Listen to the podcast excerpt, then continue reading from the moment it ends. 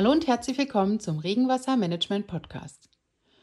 Blau-grüne Infrastrukturen sind seine absolute Leidenschaft.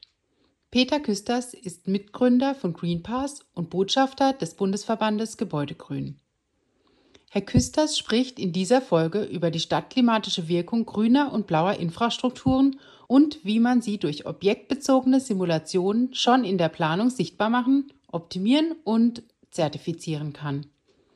Den Vortrag können Sie nicht nur hier im Podcast anhören, sondern auch als Video auf unserem YouTube-Kanal anschauen.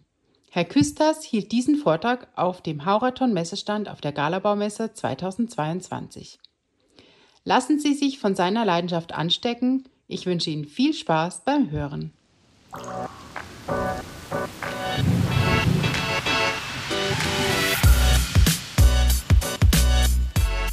Freue mich, dass ich hier sein darf, dass ich hier heute vor einem größeren Publikum äh, sprechen darf und etwas zu innovativen Methoden der Nutzung von grün-blauen Infrastrukturen und wie wir sie vor allen Dingen auch in der Planung unterbringen können, erläutern darf.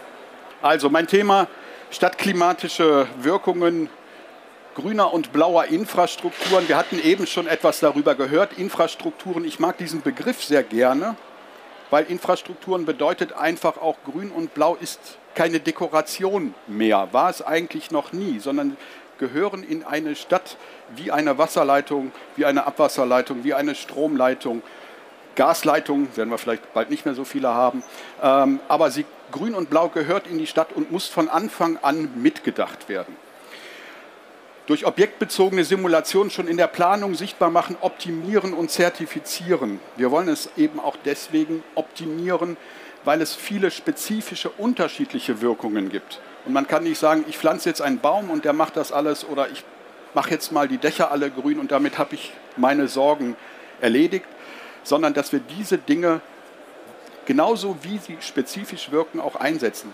Letztendlich auch, um das Beste rauszuholen. Denn wir haben ja immer nur ein Stück Geld zum Beispiel übrig. Das heißt, wir wollen auch und wir dürfen auch da kein Geld verschwenden. Ganz kurz, was macht Greenpass oder wer ist Greenpass überhaupt? Greenpass sitzt in Wien, wurde in Wien gegründet 2018, hat aber schon eine längere Entwicklungsgeschichte hinter sich. Ich habe mit meinen Mitgründern von Greenpass vorher schon geforscht zur Wirkung grün-blauer Infrastrukturen. Und uns war es ein Anliegen, dass diese Erkenntnisse, die wir und die natürlich auch andere Experten gewonnen haben, nicht wieder in irgendeiner Dissertation oder Masterarbeit verschwinden, sondern wir müssen es endlich in die Praxis bringen. Das, was Grün leisten kann, berechenbar machen, damit es viel besser optimal eingeplant wird. Das heißt, wir haben auch aus öffentlichen Fördermitteln, überwiegend europäischen Fördermitteln, Greenpass entwickelt und geforscht, haben dann im Juli 2018 gegründet, hatten ein sogenanntes Crowdfunding auch ähm, und Förderungen der österreichischen FFG, das ist sowas wie die KfW in Österreich. 2019 haben wir dann unser deutsches Büro eröffnet in Neuss, welches ich leite. Ich bin Neusser wir haben Anfang dieses Jahres auch eine große Investmentrunde sehr erfolgreich abschließen können, denn unser Ziel ist es wirklich schnell zu wachsen und auch Standards zu setzen. Wir haben inzwischen ungefähr 250 Objekte betreut. Ich bin Gärtner, ich bin gelernter Baumschulist, ich bin Techniker für Garten- und Landschaftsbau. Also das ist hier ja, fast schon mein Wohnzimmer, die Galabaumesse, auf die ich natürlich auch schon seit vielen Jahren oder Jahrzehnten komme. Ich bin also nicht der klassische Forscher und auch nicht der Computer-Nerd. Ich, bin, ich weiß, glaube ich, ganz gut, wovon ich auch in der Praxis dann rede. Neben der Firma Greenpass habe ich auch noch ein klassisches Büro für Fachplanungen von Dach- und Fassadenbegrünungen. Es ist klar, wir haben heutzutage eine schlechte Klimawandelanpassung. Wir müssen etwas tun. Es wird immer bewusster. Die Experten, die Fachleute, die Wissenschaftler wissen das schon lange. Gott sei Dank, das erleben wir hier überall auf der Messe, platzt jetzt dieser Knoten, dass wir etwas tun müssen. Es ist überfällig, es ist dringend. Die Folgen Hitzewellen, Überflutungen, gesundheitliche Kosten, die werden immens riesig werden. Es gibt Leute, die sagen, wir werden noch mal über Corona lachen, wenn wir die Hitzeschäden, Gesundheitsschäden sehen werden in den nächsten Jahren und Jahrzehnten. Wir brauchen ganz dringend eine Anpassung für lebenswerte Städte. Wie ich schon sagte, uns kommt es darauf an, dass diese grünen und blauen Infrastrukturen spezifisch eingesetzt werden. Spezifisch nach dem, was sie leisten, was sie können.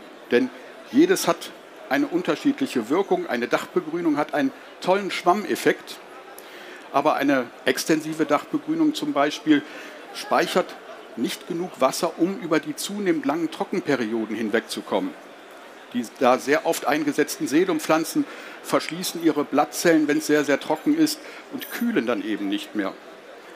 Das können dann die Retentionsdachbegrünungen, die jetzt immer mehr kommen, immer besser. Aber auch ein Baum macht was ganz anderes als eine Dachbegrünung. Ein Baum kühlt am Boden, gibt Schatten. Da, wo die Menschen die Hitze, der Hitze sonst ausgeliefert sind, ist der Baum direkt das Wirksamste. Das kann die Dachbegrünung auf dem fünften, achten Stock nicht leisten. Bäume sind aber immer schwierig in der Stadt unterzubringen. Als Alternative dazu eignet sich die Fassadenbegrünung, die Gott sei Dank auch eine gewisse Renaissance erlebt. Sie ist nah am Menschen, dort wo die Hitze entsteht und kühlt, wenn sie gut ausgerichtet ist, auch sehr, sehr gut, hat auch noch eine unmittelbare Wirkung als Wärmeschutz, Kälteschutz im Winter, im Sommer auch noch auf das Gebäude. All das wissen wir, das können wir alles berechnen, simulieren und dadurch gucken, was brauchen wir an dieser Stelle, auf diesem Quadratmeter. Das heißt, wir analysieren erstmal das Projektgebiet. Dann optimieren wir es, nachdem wir herausgefunden haben, wo, sind es, wo gibt es noch Hotspots, wo gibt es noch Verbesserungen. Wir liefern dafür Zahlen und Fakten, aber nicht in irgendwelchen langen Excel-Tabellen, sondern so, dass sie jeder auch versteht. Selbst der Laie, selbst der Kaufmann beim Generalunternehmer versteht das, was wir machen und erkennt, das brauche ich, so machen wir es.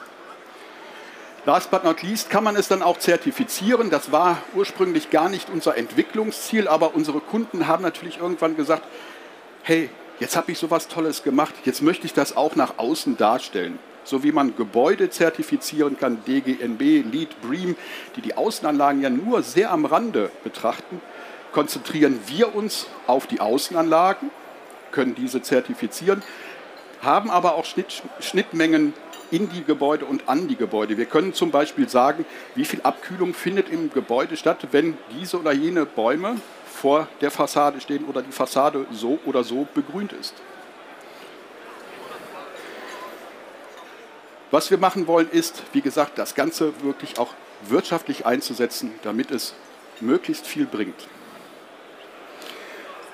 Unsere Anwendungsbereiche gibt es auf vielen Ebenen. Wir können das auf ganze Städte übertragen. Wir haben dafür verschiedene Tools, verschiedene Programme, die wir dafür einsetzen. Sehr oft machen wir es auf Quartiersebene. Am allermeisten machen wir es auf Objektebene, natürlich nicht für Lieschen Müllers Einfamilienhaus, aber für große Bürogebäude, Shoppingmalls etc. pp. Und natürlich auch im öffentlichen Raum, also bei der Umgestaltung von Marktplätzen, von Straßen etc unterstützen wir eben auch. Wir können es im Bestand anwenden, ganz, ganz wichtig. Der Bestand, die Bestandsumwandlung, Sanierung nimmt zu. Das hat auch gute, wichtige Gründe und natürlich auch im Neubau. Was schauen wir uns an? Wir haben sechs Wirkungsbereiche. Ganz klar das Klima oder das Mikroklima eben. Wichtig ist der thermische Abluftstrom. Wie warm strömt die Luft in das Baufeld hinein und wie strömt sie wieder hinaus? Im Idealfall kühlt sie eben auch ab. Das heißt, nicht nur die Menschen, die dort leben und arbeiten, nicht nur der Investor spürt die positive Wirkung, sondern auch die Umgebung. Der thermische Komfort, das ist quasi die gefühlte Temperatur, das ist noch wichtiger als die gemessene Temperatur. Jeder kennt es, wenn er im Wald geht, es wird tatsächlich nicht viel kälter, aber es fühlt sich viel, viel kühler an. Das macht grün durch seine Verdunstungskühlung. Das können wir eben auch sehr gut bewerten und angucken, Quadratmeter genau. Die thermische Performance ist die grauen Oberflächen oder die grauen Infrastrukturen, die Gebäude, die Wege etc. nehmen ja am Tag Wärme auf und strahlen diese am Tag und vor allen Dingen in der Nacht ab. auch wie viel wird da gespeichert und wie viel wird wieder zurückgegeben, sorgt zum Beispiel für tropische Nächte, die extrem gesundheitsschädlich sind. Strahlung, also auch die Wärmestrahlung direkt auf den Menschen, Albedo, also die Helligkeit der Oberflächen, ist sehr, sehr wichtig. Jeder weiß, eine dunkle Oberfläche wird natürlich in der Sonne wärmer als eine weiße Oberfläche. Aber ich sage auch immer, es ist nicht mit weißen Gebäuden getan, denn Lichteinfall gleich Lichtausfall, sprich das Licht fällt dann verstärkt auf den Boden und da entsteht Wärme. Also weiße Gebäude sind nicht unbedingt die Lösung. Fürs Gebäude selber klimatisch gut, aber nicht fürs Außenklima. Besser begrünen. Beschattungsfaktoren, nächtliche Abkühlung, ganz, ganz wichtig. Natürlich gucken wir uns auch das Wasser an. Heute sprechen wir ja hier hauptsächlich über das Thema Regenwassermanagement. Meine Vorrednerin hat es auch schon sehr gut gesagt. Wir brauchen das Wasser eben auch zur Abkühlung. Natürlich Überflutungsvorsorge ein riesengroßes, sehr, sehr wichtiges Thema, wird uns zukünftig sonst viel, viel Geld kosten. Aber das Wasser erfüllt eben noch einen zweiten Zweck, die Abkühlung über die Verdunstung. Deswegen müssen wir einen ganz anderen Umgang mit Regenwasser entwickeln. Regenwasser ist auch viel zu schade, viel zu wertvoll für den Gully. Wir müssen das Regenwasser nutzen. Wir müssen das Regenwasser aktivieren. Regenwasser ist nicht bäh, wie man früher gesagt hat, ab in den Gully, aus den Augen, aus den Sinn. Dafür ist es zu wertvoll. Wir müssen es einsetzen. Und wir kriegen es ja Gott sei Dank geschenkt. Noch vom Himmel. Aber immer weniger, leider zur falschen Zeit auch. Der Versiegelungsgrad, klar, wir wollen natürlich entsiegeln, damit die Oberflächen das Wasser aufnehmen und dann im Idealfall auch wieder verdunsten. Wasserspeicherung, Zwischenspeicherung, ob künstlich, ob natürlich etc. Der Wasserbedarf, auch das ein zukünftiges Thema. Wir müssen natürlich mit dem Rohstoff Wasser, wenn wir es sammeln, speichern, auch gut umgehen können. Wasser wird teurer werden. Luft, CO2-Speicherung, da sage ich immer so, naja, die Leute wollen es halt wissen. Die fragen immer, ja, und wie viel CO2 speichere ich jetzt, wenn ich die Bäume dahin pflanze? Können wir bemessen, tun wir auch, geben wir auch die Zahlen raus. Aber ich möchte mal ganz deutlich einen Zahn ziehen. Wir pflanzen nicht in den Städten für die CO2-Speicherung. Das ist ein toller Nebeneffekt, aber vereinfacht gesagt, wir könnten das Geld dann lieber in Wälder, noch besser in Moore stecken. Dann würden wir mit dem gleichen Geld zehnmal, hundertmal mehr CO2 speichern. Grün in der Stadt oder grün-blaue Infrastrukturen haben andere Zwecke, die man hier rundherum sieht. Aber was ganz wichtig ist, ist der Wind. Ohne Wind, ohne Wind keine oder nur sehr wenig Abkühlung. Das heißt, wir müssen unbedingt auch den Wind simulieren und gucken, wo kommt der Wind her an heißen Tagen, wo fließt er durch, wo habe ich zu viel, wo habe ich zu wenig Wind, wie kann ich das steuern, vor allen Dingen durch die Gebäude, aber natürlich auch mit Bäumen. Biodiversität, ganz wichtig. Städte sind ganz wichtige Biodiversitätstrittsteine. In den Städten haben wir einen größeren Artenreichtum als auf den leider ausgeräumten Landflächen und ich sage es jetzt mal so pestizidverseuchten landwirtschaftlichen Flächen. Deswegen müssen wir aber auch viel dafür tun, dass diese erhalten und verbessert werden. Da gibt es verschiedene Formeln über Blattfläche, Grünfläche und den sogenannten Shannon-Index. Mit der Energie meinen wir nicht die Energie in den Gebäuden, sondern wir meinen tatsächlich die Energie im Außenraum die wir zum Beispiel in Form von Wärme spüren. Diese lässt sich in Joule, in Gigajoule sogar, haben wir meistens so viel Energie in den Außenräumen, dass wir diese als Zahl angeben können. Und das wollen wir natürlich niedrig halten. Und ganz, ganz stolz sind wir auch darauf, dass wir die Kosten mit simulieren. Es gibt ähnliche und wir verwenden ja auch wissenschaftliche Programme im Hintergrund, wie zum Beispiel ENVIMET der Gutenberg-Universität in Mainz aber keiner ist uns bisher bekannt, der auch die Kosten mit simulieren kann. Und das ist essentiell. Denn nur dann können wir auch mit dem Geld, welches zur Verfügung ist, die optimale Leistung rausholen, sprich das Delta, das optimale Delta zwischen der Wirkung und den Kosten entwickeln. Wir hatten schon Bauvorhaben, Architekten, die zu uns gekommen sind und haben gesagt, sorry, ich liege mit meiner Grünplanung 30 Prozent über dem Budget. Wie kann ich das reduzieren und trotzdem die mikroklimatischen Wirkungen beibehalten? Das konnten wir. Wir haben es geschafft, die Kosten für Grün so zu reduzieren, dass es ins Budget passte und die Wirkungen beizubehalten. Für wen machen wir das? Wir machen es für Bauträger, die natürlich auch zunehmend nach dem Thema Investitionssicherheit suchen. Ich komme am Ende zum Beispiel noch auf die EU-Taxonomie. Es macht sich mittlerweile für den Bauherrn regelrecht bezahlt, grün und blau klimaresilient zu bauen. Da kriegt er einfachere Kredite, zahlt weniger an seine Versicherung etc. pp. Ist nur leider noch nicht so richtig bekannt. Klimabezogene Auswirkungen natürlich die, und Kosten effizient optimieren, Aufenthaltsqualität, Rentabilität sicherstellen, Zertifizierung, das ist alles das, was den Bauherrn interessiert. Aber wir bieten natürlich auch etwas für die Planer. Wir haben ein Partnersystem. Wir stellen eine Software unseren Partnern zur Verfügung, dass bis zu 50 Prozent dieser Dienstleistungen, die wir hier erbringen, auch der Partner, also der Landschaftsplaner, der Stadtplaner, der Hochbauarchitekt, wir haben sogar Städte und Kommunen, die unsere Software inzwischen selber einsetzen. Die können das dann eben auch beweisen, die Planer, die Landschaftsplaner, dass das, was sie tun, nicht nur schön ist und nicht nur irgendwie einem Zweck dient, indem ich sage, ich habe hier Parkplätze, ich habe hier Wege und so weiter und so fort oder Spielplätze, sondern eben auch nachweisen können tatsächlich, dass das, was sie dort geplant haben, mikroklimatisch wirkt. Das bringt einen Wettbewerbsvorteil und natürlich auch die Erweiterung eines Geschäftsfeldes. Die öffentliche Hand, die Städte und Kommunen können damit Qualitätssicherung betreiben. Ich komme gleich auf das sogenannte Wiener Modell. Ganz, ganz, ganz spannend für Städte, Klimaanpassung noch viel effizienter zu betreiben. Das heißt Qualitätssicherung, bessere, einfache Steuerung und Kontrolle von Klimaanpassungsmaßnahmen und natürlich den Bürgern auch eine Erhöhung des thermischen Komforts und Sicherheit zu bieten. In Deutschland gibt es die HOAI, die Gebührenordnung oder Honorarordnung für Architekten und Ingenieure. Und wir setzen unsere Tools auch parallel zu diesen Leistungsphasen der HOAI ein. Das heißt, vom Vorentwurf über den Entwurf in die Ausführungsplanung begleiten wir Schritt für Schritt immer tiefer diese Planung und optimieren diese Schritt für Schritt. Wir können natürlich auch erst in der Ausführungsplanung eingesetzt werden, aber wir freuen uns natürlich viel mehr, wenn wir schon im Entwurf eingesetzt werden, denn dann haben wir oft die Chance, zum Beispiel auch nochmal die Gebäude zu drehen.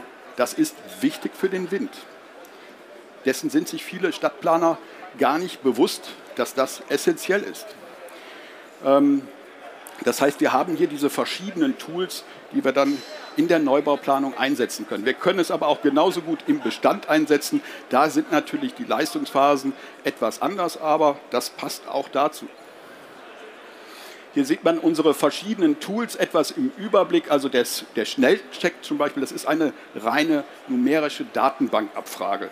Da ist es egal, ob der Baum jetzt in Hamburg steht oder ob der in München steht. Da gibt es einfach einen Wert für einen Standardbaum, für eine Dachbegrünung extensiv oder intensiv. Es wird auch keine Mikroklimasimulation mit den lokalen Mikroklimadaten gemacht. Das ist wirklich eine schnelle Sache, um erstmal ganz grob zu sehen, ist das, was ich mache, geht das in die richtige Richtung. Das eignet sich für den Vorentwurf. Das ist dann auch innerhalb weniger Stunden erledigt und wir hoffen, dass wir so in einem Jahr dabei sind, dass es quasi direkt auf dem Dashboard erledigt werden kann, dass man quasi die Gebäude verschiebt und dann schon sieht, oh je, okay, das ist besser, ich mache das mal dahin und dahin. So. Dann kommen wir aber in den Klimacheck, Klimacheck Plus. Da findet dann eine mikroklimatische, quadratmetergenaue Simulation statt. Das ist eine wahnsinnige Berechnung. Das macht man auch nicht auf dem PC. Ich sage es mal ganz einfach, ein mittelgroßes Bauvorhaben, ein Bürogebäude, eine Shopping Mall, wenn wir die Daten eingegeben haben und sie simulieren, dann dauert das auf unseren Rechner, die einen mittleren sechsstelligen Betrag gekostet haben, ein, manchmal zwei Tage. Wenn wir ganze Quartiere haben, manchmal drei, vier Tage, bis wir Ergebnisse bekommen. Das ist, Mikroklima ist megamäßig komplex. Es ist, ich sage es immer, wie ein Riesenuhrwerk mit ganz vielen kleinen Zahnrädchen. Wenn Sie hier was drehen, verändert sich da unten auch was. Und das kriegen sie auch mit Bauchgefühl nicht hin, da braucht man Recht dafür. Und so wie wir dann mehr Details aus der Planung bekommen, mit denen wir arbeiten können, können wir natürlich auch mehr detaillierte Ergebnisse und dann werden die Stellschrauben auch immer feiner. Wir haben dazu eine eigene Software entwickelt, den sogenannten GreenPass Editor. Das ist eine Software, die es quasi jedem Planer nach kurzer Einarbeitungszeit ermöglicht, seine Planung einzuspielen, seine GIS- oder CAD-Software. Er wird dann quasi abgefragt, was ist das, was ist das, was ist das, je nachdem, welche Planungstiefe oder welches Tool er bei uns anwenden möchte. Dann, wenn das fertig ist, wird die Planung zu uns hochgespielt. Wir simulieren das dann auf unseren Großrechnern, wir werten das aus, geben das dann zurück. Diese Lösung nennt sich Software as a Service. Also wir sind keine Softwarebude, die irgendeine Software verkauft, sondern Software und Dienstleistung. Wir bieten es natürlich auch als Komplettdienstleistung an. Das heißt, wenn Sie jetzt heute zu mir kommen würden und sagen, ich plane hier etwas, kannst du das mal machen, dann machen wir natürlich auch den ganzen kompletten Prozess für Sie. Hier sieht man nochmal die verschiedenen Prozessschritte und was der Partner, also der Landschaftsplaner, der Hochbauplaner selber erledigen kann, welche Aufgaben bleiben bei uns, weil wir die Rechenkapazität haben. Zweitens geht es auch um Qualitätssicherung. Wir machen auch Plausibilitätsprüfung. Wenn jemand geschickt wäre, könnte er auf einmal sagen, der einzelne Baum macht so viel wie ein ganzer Wald. Das checken wir, ob das nicht da manipuliert wurde. Oder eine Dachbegrünung hält 5000 Liter in der Sekunde zurück. Ähm, da könnte man eventuell etwas dran drehen. Deswegen läuft das auch noch bei uns. Wir geben die Daten wieder zurück an den Partner, der dieses dann mit seinem Auftraggeber zum Beispiel diskutieren kann und sagt, ich habe herausgefunden, dass vielleicht der Baum da schlecht steht, weil er im Wind steht. Ich möchte die Bäume lieber auf die andere Seite stellen. Dann kann man das mit dem Planer, mit dem Bauherrn in sogenannten Workshops, die wir natürlich auch begleiten bei Bedarf, besprechen und dann, wenn man sagt, okay, ich stelle noch mal etwas um, dann kann das natürlich nochmal simuliert werden, um dann tatsächlich diese Optimierungen auch in Zahlen und Fakten festzustellen. Am Ende kommt dann eben die Zertifizierung und wir überwachen natürlich auch, dass es tatsächlich umgesetzt wird. Dass es nicht nur im Plan so ist, sondern auch gebaut wird. Ein paar Projektbeispiele, ein sehr, sehr typisches, was wir vor einiger Zeit für die Strabag in Frankfurt gemacht haben. Strabag hat damit auch für das erste Wohngebäude in Deutschland von uns eine Goldzertifizierung bekommen, aber es war ein teilweise auch mühseliger Weg. Da sind ein paar Projektdaten. Was man hier sehr schön sieht, das ist das Projektgebiet, also die eigentliche Baufläche. Und es gibt das Modellgebiet. Da ist das Projektgebiet, das ist das Modellgebiet. Denn wir müssen auch sehen, wie beeinflusst die Umgebung das Projektgebiet. Und genauso wollen wir ja auch erfahren, wie positiv beeinflusst das Projektgebiet die Umgebung. Es gibt da also Wechselwirkungen, die sind sehr wichtig. Die Auswertungen, die Zahlen liefern wir dann natürlich nur für das Projektgebiet. Das sind so die typischen Planungen, die wir bekommen. Wir freuen uns immer, wenn es auch schon dreidimensionale Daten gibt, dann müssen wir nicht den dreidimensionalen Zwilling, den digitalen Zwilling noch nachbauen, da tun wir uns leichter, wenn es BIM-Daten etc. gibt. Wir müssen natürlich auch die Umgebung dreidimensional nachbauen. Gibt es mittlerweile von Städten und Kommunen schon sehr oft sehr gute Daten, dass die ihre Städte schon dreidimensional nachgebildet haben. Manchmal müssen wir sie kaufen, manchmal gibt es die umsonst, ja, kostenlos. Hier sieht man es nochmal, Modellgebiet, Projektgebiet. Das ist ein etwas grob aufgelöster digitaler Zwilling, also die dreidimensionale Darstellung das ist dann, was bei dem ersten Durchlauf hier herauskam. Ein ganz, ganz kleiner Ausschnitt nur, aber ein sehr gut darstellbarer Ausschnitt. Zum Beispiel haben wir festgestellt, dass es hier in dem Innenhof noch eine starke Überwärmung gab. Leider Gottes sind wir so spät an diesen Auftrag gekommen. Die Strabag war schon dabei, die Keller zu bauen. Das heißt, wir konnten die Gebäude leider nicht mehr drehen. Denn man sieht, an einem sogenannten idealisierten Sommertag, das sind äh, die letzten das ist der 21. Juli der letzten zehn Jahre, Durchschnittswerte mit dem 80%-Perzentil. Also die Ausreißer werden rausgerechnet. Aber leider kam dabei heraus, dass im Sommer am häufigsten der Wind aus einer Südlage kommt. Das ist ganz schlecht, der kommt hier einfach kaum durch, der Wind. Aber gut, da müssen wir Lösungen finden. Deswegen gab es da eine Überhitzung, da gab es einen Fahrradstellplatz, einen großflächigen für die Mieter der war überwärmt. Wir haben dann empfohlen, hier eine grüne Pergola drüber zu bauen. Das wurde leider aus Kostengründen abgelehnt. Darunter war eine Tiefgarage mit Retentionsdachbegrünung, die war schon sehr gut, aber technisch eben sehr aufwendig. Gut, das geht dann auch mal nicht. Das besprechen wir.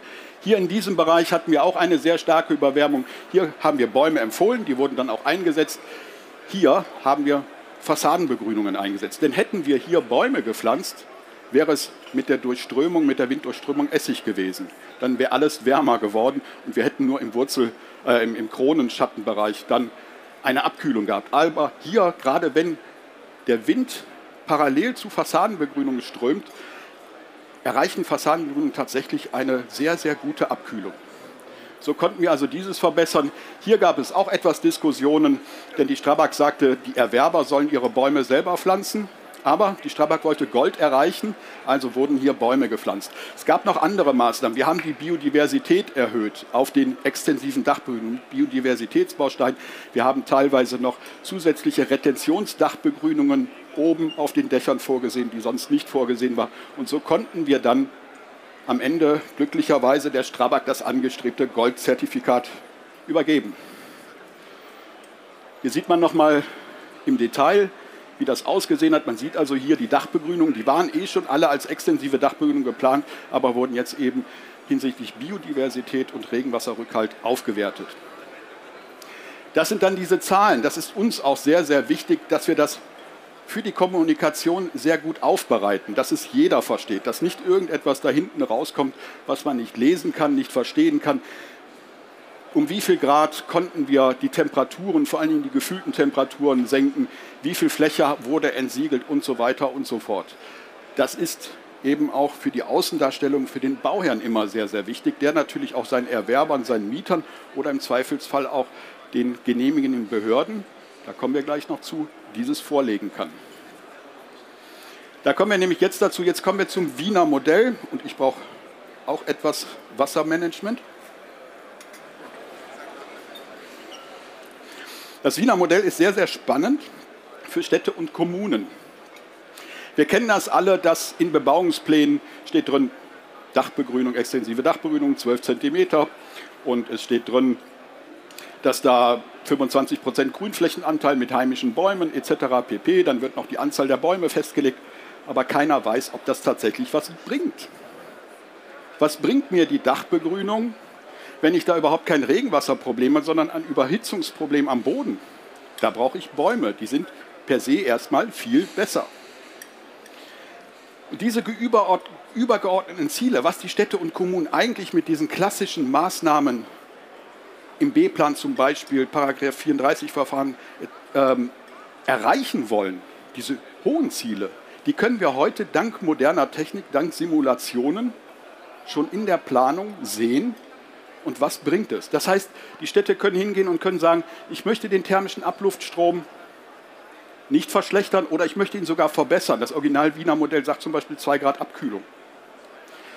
Den thermischen Komfort, also wie fühlen die Menschen sich im Baugebiet, den kann ich definieren, mindestens, dass er sich nicht verschlechtert, im Idealfall auch verbessert, kann ich nachweisen. Die thermische Speicherfähigkeit, die von den Oberflächen aufgenommen werden und wieder zurückstrahlen, für tropische Nächte sorgt, Abflussbeiwerte, da gibt es ja viele Spitzenabflussbeiwerte, Jahresmittel etc., Jahressummen, auch das kann man alles definieren und durch die Simulation überprüfen und belegen, schon in der Planung.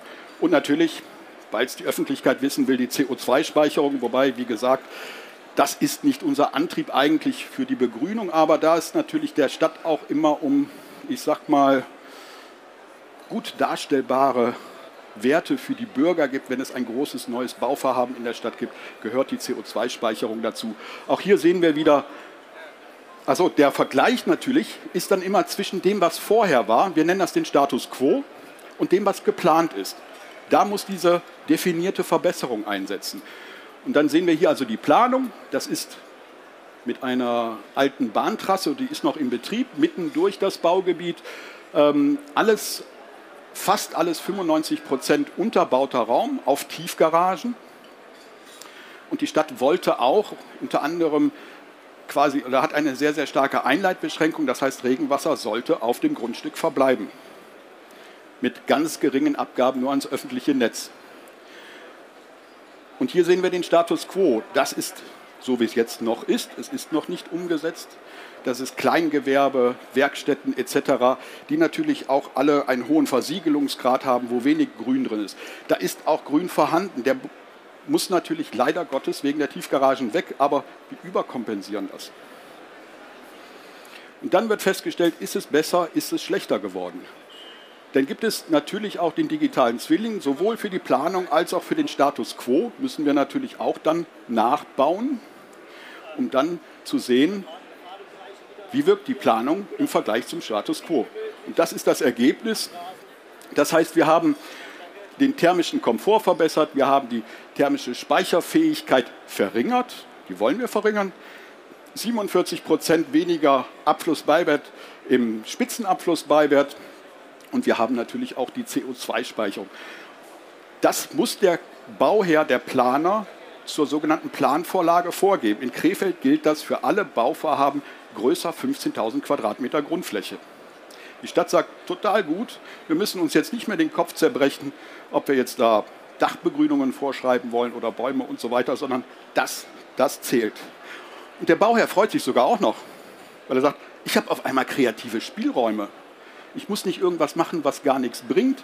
Die Stadt muss natürlich auch gewisse Kompromisse eingehen, dass sie sagt, okay, wir können hier auch in diesem Baugebiet oder in diesem Straßenzug jetzt mal das Gebäude drehen, weil das Mikroklima ist jetzt wichtig und nicht unbedingt, dass es hellblaue Dachpfannen sind oder dass wir genau diese Gebäudelinie einhalten. Auch im Denkmalschutz tut sich da übrigens einiges in Sachen Klimawandelanpassung. Das waren sonst immer so die Verweigerer, wenn es zum Beispiel um Dach- und Fassadenbegrünung ging. Die weichen total gut auf, das freut mich super, nur nebenbei bemerkt. Das ist dann auch wieder ein kleiner Ausschnitt, also Planung, Status quo der Mittagstemperaturen. Daraus lassen sich Differenzkarten ableiten, wo genau, Quadratmeter genau, hat sich was wie verbessert oder vielleicht sogar verschlechtert. Man muss manchmal auch punktuelle Verschlechterungen in Kauf nehmen, denn dieses Riesenuhrwerk, wie gesagt, da hängt alles voneinander ab. Da kann man nicht immer alles an jeder Stelle super gut machen. Hier sehen wir es dann zum Beispiel einfach mal das Windfeld und dann stellen wir eben fest, das ist hier der Plan, wo es in den dunkelblauen Feldern zu viel zu wenig Windbewegung kommt. Wind brauchen wir aber zur Abkühlung. 1,5 Meter pro Sekunde ist der Idealfall im Sommer. Leider eben auch, das ist kaum zu sehen, aber hier in dem Kindergartenbereich auf der Stielfläche ist es sehr windstill geworden. Was haben wir dann eben gemacht? Wir haben dann eben empfohlen, da wir die Bäume, die hier standen, natürlich auch nicht wegnehmen wollen, da wir keine zusätzlichen Bäume in den Spielflächen oder in diesen Terrassenflächen setzen konnten, dann natürlich auch mal technische Schattierungen, sprich Sonnensegel. Wir müssen aber auch in Kauf nehmen, dass es gewisse Winddüsen, so wie hier in dem Bereich gibt. Wir müssen aber mit dem Planer gucken, wo sind diese Winddüsen, wo ist der Wind zu stark. Wenn es keine Aufenthaltsbereiche gibt, sind, wenn es Durchgangsbereiche sind, dann ist es gut, dann können wir die sehr gut in Kauf nehmen, denn wir müssen ja auch noch den Wind da hinten reinbringen können. Gebäude drehen hätte jetzt hier auch wirklich nicht viel gebracht. Klar, den Kindergarten anders anordnen, aber der Zuschnitt des Grundstücks war natürlich da auch so, dass man das kaum machen konnte. Das sind dann unsere Optimierungsempfehlungen, verstärkte Bauch- und Straumpflanzung in den Hotspot-Bereichen, die dann eben angegeben worden sind. Ähm, dass wir teilweise auch mit den Bäumen den Wind lenken können, auch unterschiedlich. Wir können simulieren, was macht ein belaubter Baum im Sommer, was macht ein unbelaubter Baum im Winter. Machen wir gerade noch einen kurzen Exkurs. Wir hatten sogar schon Bauvorhaben, wo wir dann Gleditschen statt Ahörner empfohlen haben. Ahörner hemmen mit ihrer dichten Krone den Wind zu sehr. Gleditschen sind wesentlich offener, lockerer, lassen mehr Wind durch, haben auch eine sehr hohe Verdunstungsleistung. Soweit können wir also sogar ins Detail gehen. Diese Straße wurde dann um zwei Grad abgekühlt, allein durch den Tausch der Bäume. Aber es war eine gewisse Diskussion mit den Freiraumplanern, die natürlich gesagt haben, der Habitus einer Gledice ist nun mal ein ganz anderer als ein Ahorn. Aber da steht einfach Klimawandelanpassung vor Ästhetik. Was haben wir noch empfohlen? Eben Fassadenbegrünungen in den Hotspot-Bereichen, blaue Infrastruktur, damit wir eben auch mehr Wasser halten können, mehr Wasser wieder zu Verdunstung bringen können. Gebäudeöffnungen auch teilweise. Ähm, wir stellen immer wieder fest, ein schmaler Spalt oder einfach bei einem mehrstöckigen Gebäude mit einer geschlossenen Ringbebauung irgendwo einen Durchlass zu lassen, kühlt enorm in dem Innenhof ab. Ein Riesenprojekt in Österreich, in Wien, Biotop City, wie der Name schon sagt, das ist schon sehr, sehr ökologisch ausgelegt ganz, ganz spannend. Es entstehen inzwischen auch äh, oder sollen in Hamburg auch Biotop Cities entstehen. In Amsterdam entsteht zurzeit eins, also ist in Planung. Ähm, das Konzept ist die Stadt als Natur. Das ist das erste klimafitte Stadtquartier weltweit und auch das erste, welches wir mit Platin auszeichnen konnten. Sogar zwei Drittel sozialer Wohnungsbau mit Swimmingpools auf dem Dach. Das muss man allerdings sagen, der soziale Wohnungsbau in Österreich ist ein anderer als in Deutschland. Wien hat oder die, die Städte insgesamt in Österreich haben ihr, ihr Silberbesteck nicht in den 90er Jahren verpulvert und verkauft, um ihre Haushaltskasse kurzfristig aufzubessern. Die Stadt hat noch sehr, sehr viel im Bestand. Die Wohnungssituation ist dort eine ganz andere. Auch hier wieder Modellgebiet, Projektgebiet. Und hier haben wir auch verschiedene Szenarien miteinander verglichen. Natürlich auch den Status quo, das ist die alte Coca-Cola-Fabrik, die da vorher war. Das war geplant. Das ist dann die Optimierung, die wir dann auch entwickeln konnten aus dem sogenannten Worst Case. Das ganze Projektgebiet ganz ohne Begrünung, dem Moderate Case mit einer, sag mal, normalen Begrünung und das Best Case mit einer nicht übertriebenen, aber ich würde mal sagen technisch sinnvollen, machbaren Begrünung, also statt extensiv eher intensiv und so weiter. Die Fassadenbegrünungsdichte erhöht, die Bäume größer und mehr. Aber alles, was realistisch machbar ist.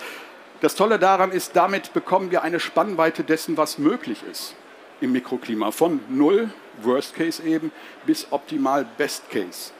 Und dann können wir diese Szenarien dort hineinsimulieren und können tatsächlich sehen, wo landet es. Denn wir können ein Bauvorhaben nicht mit in Hamburg nicht mit München und schon gar nicht mit Wien vergleichen. Wir können immer nur lokal vergleichen. Die lokalen Umstände sind das, was die tatsächliche Spannweite der Möglichkeiten ergibt. Und dann sehen wir das zum Beispiel jetzt hier am Abflussbeiwert. Worst Case ist also der Nullpunkt, Best Case ist also die 100% Erfüllungsgrad. Da lag der Status quo, die alte Coca-Cola-Fabrik, da lag die Planung und die Optimierung weil es, da war nicht mehr so viel Spielraum, weil es von vornherein natürlich schon von den Planern als Biotop City als ein sehr Regenwassermanagement-positives Objekt geplant wurde. Aber wichtig sind eben auch diese Zahlen, dass man sie tatsächlich mal sieht und nicht aus dem Bauchgefühl und tatsächlich merkt, da und da muss ich noch was tun, da habe ich noch Möglichkeiten. Ich kann das ja ganz gut auch erkennen. Der Best Case, wie weit liege ich da noch weg, was ist da machbar? So erreichen wir dann eben an einem Sommertag um 15 Uhr, wenn es am wärmsten ist, eine Abkühlung um bis zu 3 Grad. Das macht dann gefühlt tatsächlich 18, 19 Grad gefühlter Temperaturunterschied aus. Und wie Sie schön sehen, die Luft strömt von hier unten überwärmt ein und strömt nach oben abgekühlt raus. Also auch die Nachbarquartiere haben was davon. Das ist auch der Antrieb, warum dieses Wiener Modell in einigen Städten eingesetzt wird, weil die auch sagen, wenn hier ein Investor etwas baut, er hat eine Verantwortung für das Mikroklima und auch für die Umgebung. Und deswegen sind dann diese Nachweise des Abluftstroms eben sehr, sehr wichtig. Hier nochmal die Zahlen zusammengefasst. Hier sieht man sogar bis zu 22,3 Grad gefühlte Abkühlung um 15 Uhr nachmittags an einem heißen oder an einem warmen Sommertag, an dem sogenannten idealisierten Sommertag. Hier nochmal die ganzen anderen Zahlen. Das ist auch für die Bauherren sehr, sehr wichtig zur Kommunikation. Das wird immer wichtiger heutzutage, wenn wir mit unseren Kunden sprechen. Wir fragen sie natürlich, warum macht ihr das denn überhaupt? Die erkennen oft ihre eigene Verantwortung, aber die sagen natürlich auch, wenn ich das liefere, deswegen ja auch die Zertifizierung, kann man machen, muss man nicht machen. Aber diese Zahlen möchte ich natürlich auch nach außen darstellen. Das bedeutet Zukunftssicherheit. Das bedeutet, die Leute wollen bei mir einziehen und nicht im Nachbarquartier. Und zum Beispiel geringere Fluktuation. Jeder Mieter, der auszieht, bedeutet wieder drei Monate Leerstand, bedeutet wieder Renovierung etc. pp. Lebenswerte Wohnquartiere machen sich auch damit bezahlt. Hier sieht man dann eben auch, da konnten wir ähm, dann eben das Gold erreichen. Sorry, 87 Prozent. Auch solche Grafiken machen wir sehr, sehr häufig für die Kommunikation. Wir sind also nicht irgendwelche Typen, die nur Zahlen liefern, sondern eben auch das, damit wir die Menschen auch mitnehmen und überzeugen können. Oder so etwas.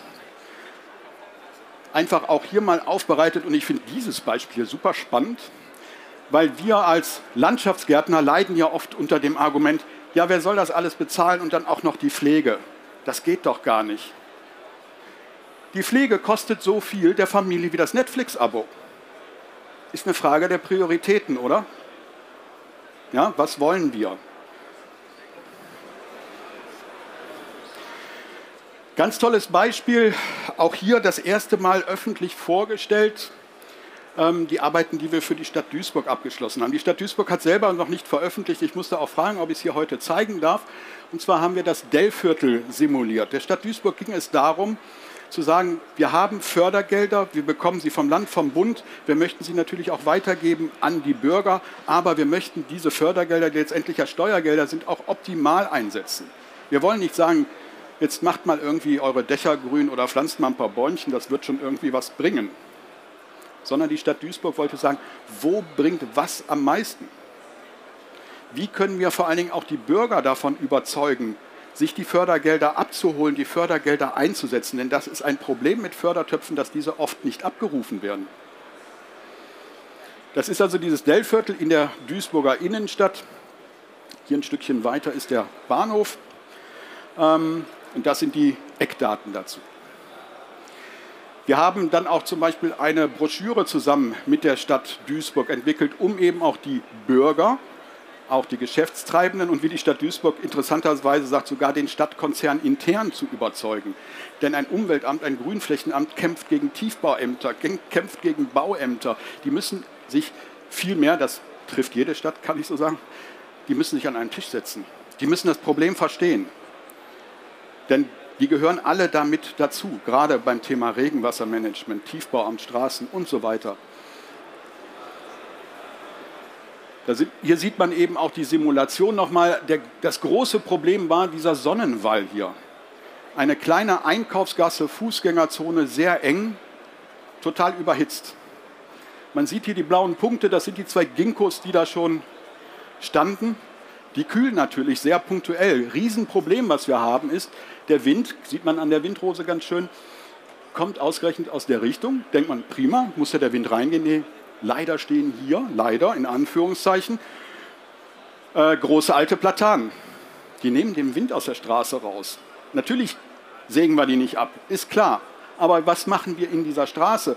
In dieser kleinen, engen Straße, wo unten Schaufenster sind. Da ist nichts mit Fassadenbegrünung. Da, kann ich, da habe ich vielleicht mal so eine schmale Säule, da kann ich vielleicht was hochziehen. Da oben sind tausende Fenster teilweise, oder hunderte Fenster. Da sind teilweise ganz verglaste Flächen oder verblechte Flächen. Das ist nicht einfach. Was können wir da machen? Das haben wir uns aber wirklich im Detail angeguckt und über viele, viele, viele Szenarien tatsächlich dann das optimierte Szenario entwickelt. Wir sind mit der Stadt Duisburg, mit den Mitarbeitern durch die Straßen gelaufen und haben uns die Situation angeguckt. Das ist natürlich auch eine Vollkatastrophe. Da sage ich mal, Leute, erhaltet doch erstmal eure Bäume. Ja? Wenn ihr die erhaltet, da habt ihr schon mal ganz, ganz viel fürs Mikroklima getan, für relativ wenig Geld.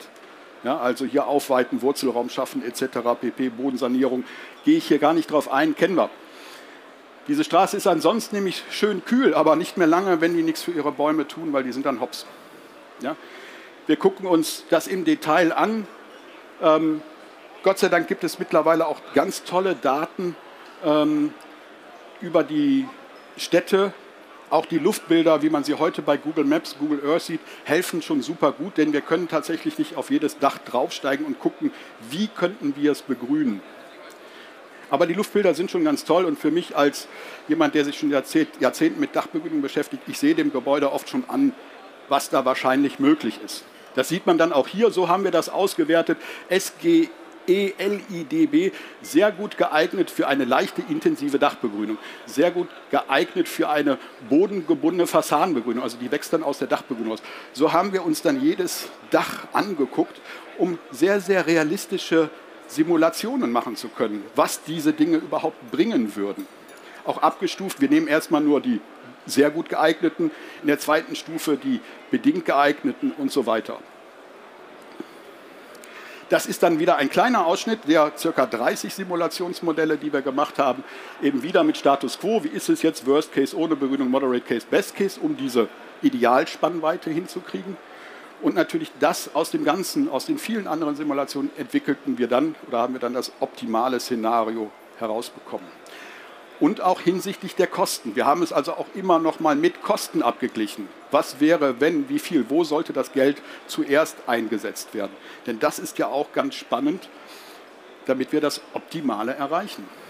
Das sind dann eben diese Temperaturdifferenzkarten, also Status quo im Vergleich zum Optimalen. Man sieht quasi überall eine Verbesserung des Mikroklimas am Tage. In der Nacht stellt sich das dann auch ähnlich dar. Da haben wir aber teilweise noch Flächen, die wir nicht so stark abkühlen konnten.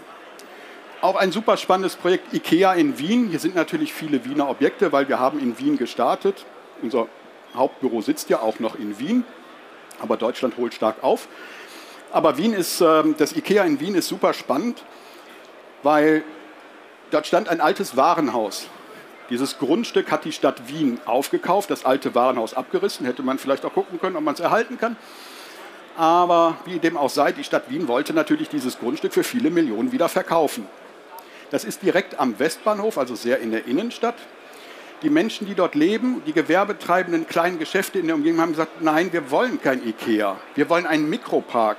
Wir wollen eine Erholungsfläche. Wir wollen eine Kühlfläche und so weiter und so fort. Biodiversität in der Stadt.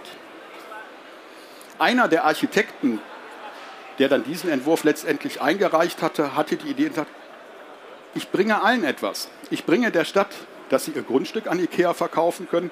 Ich bringe der IKEA den Bauplatz und ich bringe vor allem den Bürgern, die dort leben, ihren Mikropark. Und was passiert? Wir haben ja jetzt nicht nur eine horizontale Fläche, auf der wir grün und grün-blaue Infrastrukturen unterbringen können, sondern wir haben jetzt auf einmal fünf Flächen. Wir können also multiplizieren, wir können in die dritte Dimension gehen. Wir brachten dadurch mehr Blattoberfläche etc. pp. Regenwassermanagement unter, als dass wir das auf dem Boden hätten jemals erreichen können. Das haben wir verglichen. Wir haben den Mikropark simuliert, einen idealisierten, einen super tollen Mikropark mit allem drum und dran, was geht, und dieses IKEA eben dagegen simuliert. Tatsächlich brachte das IKEA mehr Abkühlung, brachte mehr Regenwasserrückhalt, als es der Mikropark hätte bringen können. Und so waren alle glücklich. Waren auf einmal die Gegner weg vom Fenster. Und heute gehen die Leute da oben drauf, dass dieses, diese Dachflächen sind natürlich öffentlich begehbar von frühmorgens bis spätabends, nicht 24 Stunden, von außen begehbar. Sie müssen nicht durch Ikea durchgehen, Sie müssen da nicht einkaufen, um auf die Dachflächen zu kommen. Es ist ein wahnsinniger Touristenmagnet geworden. Wenn Sie auf die Dachflächen gehen, hören Sie ganz viele Sprachen. Ähm, daneben noch, finde ich auch ganz toll von Ikea, ähm, Sie haben gesagt, keine Tiefgaragenstellplätze, überhaupt keine Parkplätze. Wir sind hier am Westbahnhof. Die Leute mögen bitte mit den, wie man nennt es, Öffis, also öffentlichen Verkehrsmitteln kommen. Wir liefern das Billigregal dann mit unseren elektrischen Fahrzeugen aus. Das erzeugt wesentlich weniger CO2, als wenn jeder mit seinem Auto in die Stadt fährt und sein Zeug mit nach Hause schleppt. Finde ich ein gutes Konzept. Natürlich muss man sagen, auch dadurch sind einige Verkaufsflächen verloren gegangen. Aber IKEA hat gesagt, wunderbar, das macht uns nichts. Wir kriegen das trotzdem hin, wir verkaufen trotzdem gut, weil eben diese, durch diese Regale, wo diese überdimensionalen großen Töpfe und Bäume drinstehen, ähm, wichtig sind. So sieht es dann auch aus. Das sind auch solche Grafiken, die wir dann eben machen, um zu überzeugen. Mein letzter Punkt, ich glaube, ähm, ja, die EU-Taxonomie. Mich als Gärtner, als Landschaftsgärtner, als Planer freut es endlich, dass wir Grün nicht als ein Nice-to-Have mehr verkaufen müssen. Dass wir jetzt heute wirklich den Investoren sagen, mach Grün und es lohnt sich. Es lohnt sich sofort, nicht erst mit einer Amortisation, wie wir zum Beispiel in der Dachbegrünung sagen, du musst nicht alle 20 Jahre deine Dachabdichtung austauschen. Da sagen die meisten Investoren, du, ich habe einen Return of Investment von acht Jahren, was interessieren mich 20 Jahre? Nee, hier machen die am ersten Tag Geld, richtig Geld. Und wie geht das? Ich habe es hier nochmal fett drunter geschrieben. Das ist echt ein Appell an unsere Branche hier. Das ist eine irre Chance für uns. Die haben wir noch nie gehabt. Die EU fordert in der EU-Taxonomie, oder die meisten kennen die EU-Taxonomie und der Diskussion, sind Atomkraftwerke nachhaltig. Leider hat sich dann Frankreich durchgesetzt und sie sind jetzt von, zumindest vorübergehend nachhaltig. Das ging darum, wie lenken wir Finanzen in Nachhaltigkeit. Jetzt leider auch zum Teil in Atomkraftwerke, okay, aber das Geld wird demnächst in Grün fließen, wenn wir es richtig anpacken, wenn wir das Grün richtig verkaufen. Die Immobilieninvestoren, das ist so wie ein eine TÜV-Plakette auf dem Auto. Haben Sie eine TÜV-Plakette auf dem Auto und haben Sie ein EU-Zertifikat, verkaufen Sie das gleiche Ding gleich für 30 Prozent mehr. Wenn Sie etwas im Portfolio haben, Ihre Investoren etc., die Banken, die Banken müssen nachweisen, dass sie in Nachhaltigkeit Kredite vergeben. Sie bekommen günstigere Kredite mit einem EU-Zertifikat. Problem ist, die EU hat bei den Gebäuden ist ziemlich gut vorgegeben, wie ein EU-Taxonomie-konformes Gebäude aussieht. Bei dem Außenraum haben sie es nicht so eng vorgesehen. Aber genau das ist eben auch die Chance, die wir uns schon vor anderthalb Jahren angenommen haben. Wir haben gesagt, wir wollen da Standards setzen. Wir wollen, dass die anderen das dann nachmachen. Ein Beispiel geben, wie es geht. Wir gucken uns das eben im Ergebnis dann an. Wir brauchen natürlich für dieses Projekt Informationen, wie viel Grün haben wir da etc. pp. Wie ist es ausgestattet? Wir machen eine relativ schnelle Simulation des Ganzen und dann sehen wir, ob es gut ist. Natürlich gibt es von uns kein, kein positives Zertifikat, wenn alles grau und Beton ist, sondern es muss natürlich auch gut grün sein und klimaresilient wirken. Dann gibt es ein positives Zertifikat, wie beim TÜV oder beim Energieausweis für Ihr Haus. Nur dann, wenn Sie es wirklich gut machen. Und damit können wir das eben alles nachweisen und das ist das, was die EU sehen will. Das sind diese ganzen Zahlen. Ich gehe da jetzt nicht einzeln drauf ein, das würde hier einfach den Rahmen sprengen. Wer hinterher mehr wissen will, kann ja gerne auf mich zukommen. Aber das ist ein irrer Hebel für unsere Branche, dass wir das jetzt nachweisen können und dass es sich lohnt und dass es dafür quasi Geld gibt. Wir gucken uns viele, viele, viele Dinge eben an, verschiedene Klimaszenarien. Wir müssen natürlich auch in die Zukunft gucken. Wir wissen nicht genau, wie sich das Klima entwickelt. Leider muss man sagen, sind wir noch auf einem ziemlich schlechten Pfad. Ähm, RCP 8.5 nicht ganz, aber wir sind so bei dem 4.8er. Also das ist ein schlimmes Szenario, äh, wenn wir, selbst wenn wir alles umsetzen, was wir wollen. Wir machen natürlich auch Empfehlungen dann für Adaptierungen, wie kann man es eben noch besser machen und so weiter und so fort. Und bestätigen das natürlich. Die ganzen Daten, die wir natürlich mittlerweile haben aus unseren 250 Projekten, füttern wir wieder zurück in Machine Learning, damit das Ganze auch sehr, sehr effizient und günstig ist. Wir machen es für kleine Baufarben für 5.000 Euro, für größere Baufarben für 10.000 Euro. Was der Bauherr damit oder der Investor an Geld gewinnt, ist ein Vielfaches. Aber nur, wenn es wirklich gut grün ist. Na, also eine Chance für uns. Das hat eben viele Vorteile. Der Bauherr sieht eben auch zum Beispiel, wenn er ähm, diese ESG-Kriterien in seinem eigenen Reporting erfüllen muss, auch das kann er dann damit nachweisen und kann sagen, guck hier, da steht es schwarz auf weiß. Ich habe klimafitte Gebäude, nicht nur energiesparende Gebäude, sondern auch klimaresiliente Gebäude die Prüfung einzelner Immobilienentwicklungen oder ganzer Portfolios können wir machen. Gerade die Gebäudeimmobilienbesitzer, die riesige Bestände haben, für die ist das richtig, Cash auch schon den Bestand entsprechend zu überprüfen. Aber da muss man auch sagen, da muss er auch gut sein. Sonst sagen wir, hey, mach erstmal ein bisschen grüner. Das ist auch die Chance für unsere Branche. Das, da macht sich das Begrünen, das Dachbegrünen, die Fassade begrünen, die Bäume zu entpflanzen, zu entsiegeln, ganz schnell für den Bauherrn bezahlt. Wir optimieren das und so weiter und dann gibt es dann eben einen offiziellen Qualitätsnachweis, den Klimaresilienz-TÜV-Stempel für Ihre Immobilie oder den Energieausweis für das Gebäude, jetzt für den Außenraum. EU-Taxonomie konform. Damit komme ich am Ende. Ich glaube, ich bin ganz gut in der Zeit geblieben. Ähm, aber ich beantworte natürlich auch sehr gerne noch Ihre Fragen. Vielen Dank. Ja. Ihr Applaus, Herr Küsters.